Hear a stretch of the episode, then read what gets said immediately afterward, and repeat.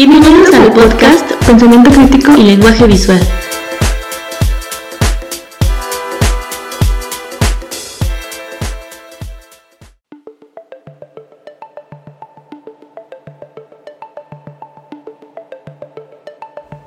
Hola a todos, yo soy Evelyn Morales de la ET de Fotografía y bienvenidos a esta temporada llamada Pensamiento Crítico y Lenguaje Visual.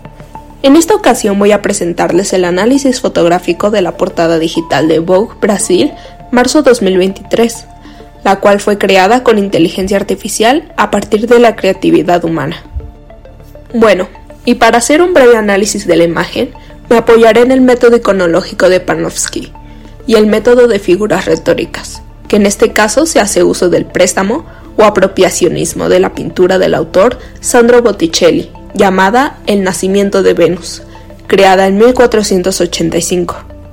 En el primer nivel para el análisis, o sea el nivel preiconográfico, tenemos que en la imagen hay tres figuras femeninas.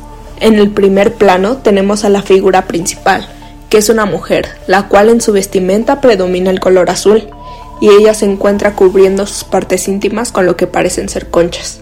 Su cuerpo sigue una línea sinusoidal, a los costados y en el segundo plano se encuentran dos mujeres con características físicas muy parecidas a las de la figura principal, ya que las tres son de tez negra, su complexión es delgada y se alcanzan a percibir algunas facciones similares.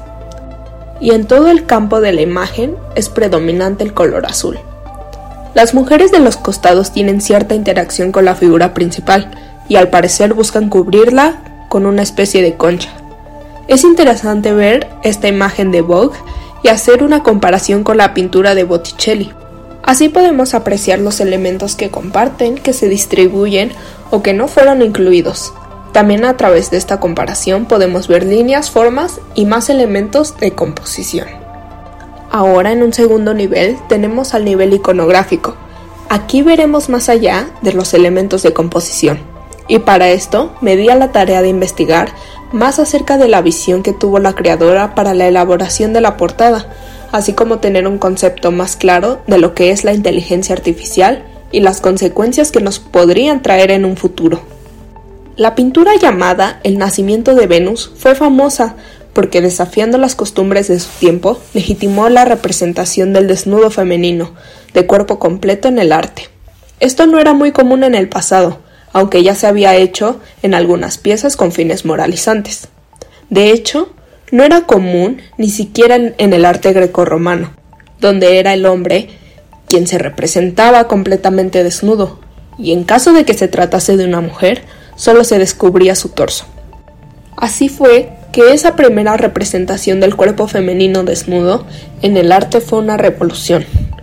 La creadora Iji Lola Yedun ha dicho que tuvo que aprender mucho sobre el funcionamiento de la plataforma, para así tener un buen manejo de la misma, y puede que esto suene fácil, el generar una imagen con inteligencia artificial, pero ella ha comentado que conseguir eso fue muy difícil.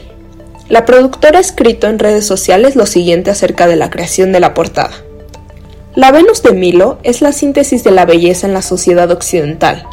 Entonces, quise replantear la síntesis de la divinidad y encontrar quién sería esa otra mujer. Construir esta portada con mujeres índigo me trajo una carga de imaginería ancestral, casi como una flecha en el tiempo mismo. En la actualidad, ha sonado mucho el tema de una revolución tecnológica, y con ello las imágenes creadas por inteligencia artificial. Pero, ¿qué es la inteligencia artificial?